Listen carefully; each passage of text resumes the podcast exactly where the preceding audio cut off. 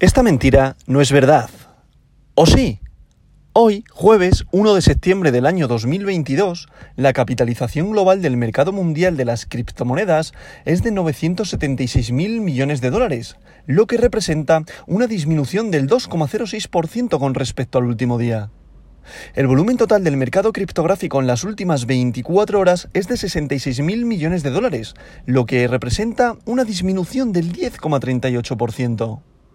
El volumen total en DeFi, DeFi, finanzas descentralizadas, es actualmente de 5.000 millones de dólares, lo que representa el 7,77% del volumen total del mercado criptográfico en las últimas 24 horas.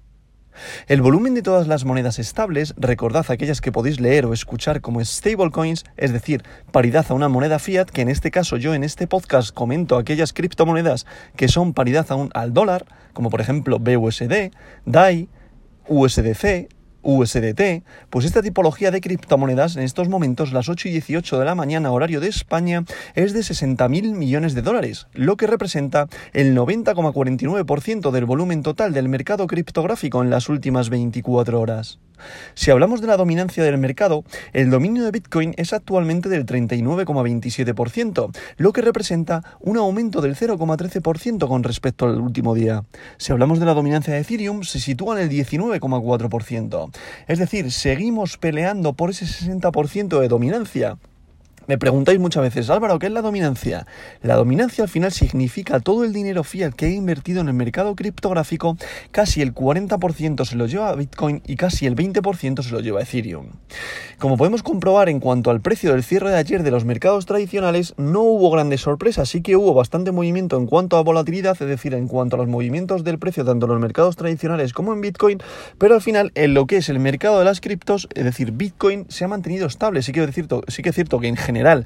Hemos perdido un 2,04% en todo el mercado en general, no solo Bitcoin, ¿vale? En todo el mercado en general, o sea que hemos caído, se ha ido dinero de todo el mercado, en este caso un 2,06%, que si nos vamos al mercado tradicional pasa exactamente lo mismo. En estos momentos los futuros en América, es decir, en el Nasdaq, se sitúan con una caída de un 1,42%, en el SP, es decir, en el Standard Poor's se sitúa con un 0,87% abajo y luego si hablamos del Dow Jones se sitúa con un 0,60%, que ya hablamos de otra historia. El GER también está cayendo, por tanto vemos que mercado negativo para este primer día de septiembre, ¿vale?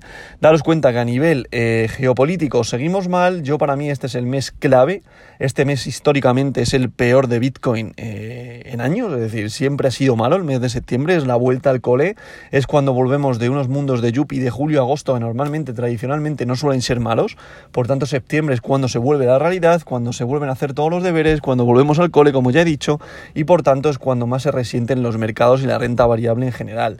Por tanto, hay que estar muy atentos porque es muy probable que volvamos a romper soportes durante este mes. Yo lo vengo diciendo desde hace dos meses, por eso me llevo guardando liquidez para encontrar ese punto de entrada en el mercado de las criptomonedas, como todos sabéis, a raíz del portfolio del criptobrero, que es el proyecto del cual estoy publicando en mi Twitter, Twitter perdón, arroba álvaro barra baja revuelta, en el cual voy a, voy enseñando a aquellas personas que les interese cómo se invierte en soportes. Esto no es consejo de inversión, simplemente es a modo adopción de este activo, ¿vale? Que yo sí que lo considero como un activo más. Al final es no hay que poner los huevos en la misma cesta y por tanto hay que diversificar. Y por tanto, si tienes opciones, ¿por qué no? ¿Por qué no entrar en un activo que yo humildemente lo considero eh, creciente a largo plazo, ¿vale? Por tanto, no por nada, simplemente por pura especulación del precio, pero segundo por la, la tecnología que tiene por detrás, que al final es lo que va a hacer que el precio aumente y la adopción sea masiva debido a ello. Simple y llanamente por eso.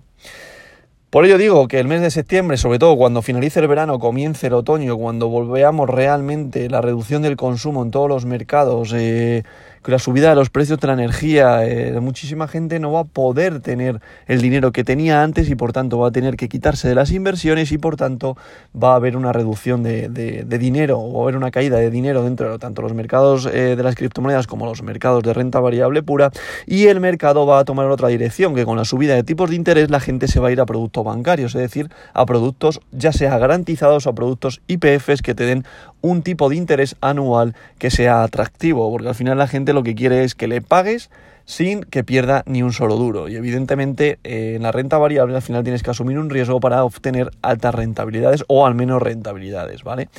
Por tanto, dicho esto, vamos a pasar con el top 10 de hoy, a ver cómo está el mercado en esta apertura del mes de septiembre, que en posición número 1 continúa Bitcoin, BTC, el rey de las criptomonedas con un valor unitario por moneda de 20.020,24 dólares, lo que representa, por unidad criptomonetaria, lo que representa una caída respecto al día de ayer de 1,66%. Si nos vamos a la posición número 2, estaría Ethereum con su criptomoneda Ether, recordad, la criptomoneda de plata, como yo la denomino, con un valor unitario por moneda de 1.548,25 dólares, lo que representa una caída de un 3,37%. En posición número 3 estaría USDT, recordad, este Tether es una stablecoin, por tanto, paridad al dólar. En posición número 4 se sitúa USDC, recordad es otra stablecoin, por tanto paridad al dólar. En posición número 5 se sitúa BNB, la criptomoneda del exchange Binance, con un valor unitario por moneda de 277,30 dólares, lo que representa una caída respecto al día de ayer de un 3,74%. En posición número 6 se sitúa BUSD, recordad es otra stablecoin, por tanto paridad al dólar. En posición número 7 se sitúa Ripple XRP, con un valor unitario por moneda de 0,32 dólares, lo que representa una caída respecto al día de ayer de un 1,93%. En posición número 8 se sitúa Cardano con su criptomoneda ADA, lo que representa, perdón, con un valor unitario por moneda de 0,44 dólares, lo que representa una caída respecto al día de ayer de un 2,96%. En posición número 9 se sitúa Solana con su criptomoneda Sol con un valor unitario por moneda de 31,23 dólares, lo que representa una caída respecto al día de ayer de un 4,06%. Y para cerrar este top 10 de hoy, en posición número 10 estaría Dogecoin, el perrito, con un valor unitario por moneda de 0,08 dólares por unidad criptomonetaria, lo que representa una caída de un 3,66% respecto al día de ayer. Como podemos ver, Dogecoin se comportó bastante bien ayer y lo que pasa es que ha llegado a un techo y ha vuelto a caer, ¿vale? ahora está cayendo un 3,46%. Te das cuenta que esta tipología de criptomonedas al final hay que tener muchísimo cuidado, dado que muchísimas las personas y muchos de los inversores entran en FOMO y aquellos que controlan en cuanto a nivel técnico, al final saben dónde están los techos y venden rápido, ¿vale? Por tanto, muchísimo cuidado con invertir en esta tipología de criptomonedas.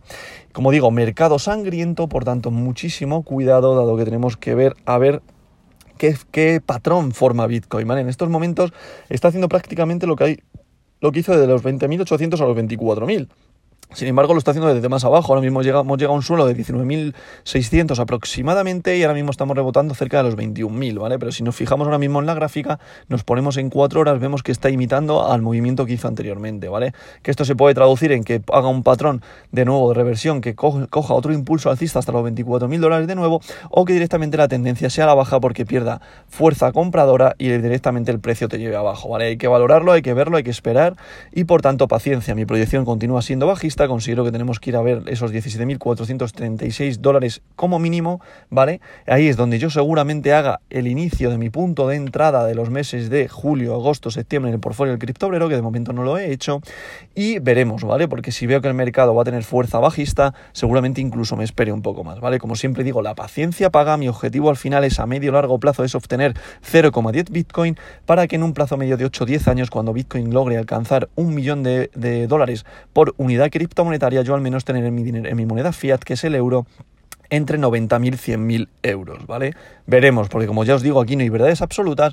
Si consigo una rentabilidad de que al final acumulo 0,10 Bitcoin y Bitcoin llega a 250.000 dólares por unidad criptomonetaria, perfecto. Que llega a 500.000, perfecto. Si mi objetivo es obtener rentabilidad, simple y llanamente eso porque lo considero un activo, un método de inversión más y punto, ¿vale? A partir de ahí, cada uno que tome su propia decisión y haga su propio análisis. Por tanto, hasta el top 20 estaría Polkadot en posición número 11, Polygon posición número 12, DAI posición número 13, Sivita Inu posición número 14, Tron posición número 15, Avalanche posición número 16, Leo posición número 17, WBTC posición número 18 y Uniswaps posición número 19 y Ethereum Classic en posición número 20. Por tanto, vamos a ver qué pasa en los mercados tradicionales, cómo viene el día de hoy que primero pinta, el primero de mes pinta en negativo, pinta en rojo, pinta en sangría, pero veremos a ver si recupera, si hay algún tipo de rebote y lo contaremos al día siguiente. Por tanto, dicho esto, como siempre digo, esta verdad de hoy no es mentira.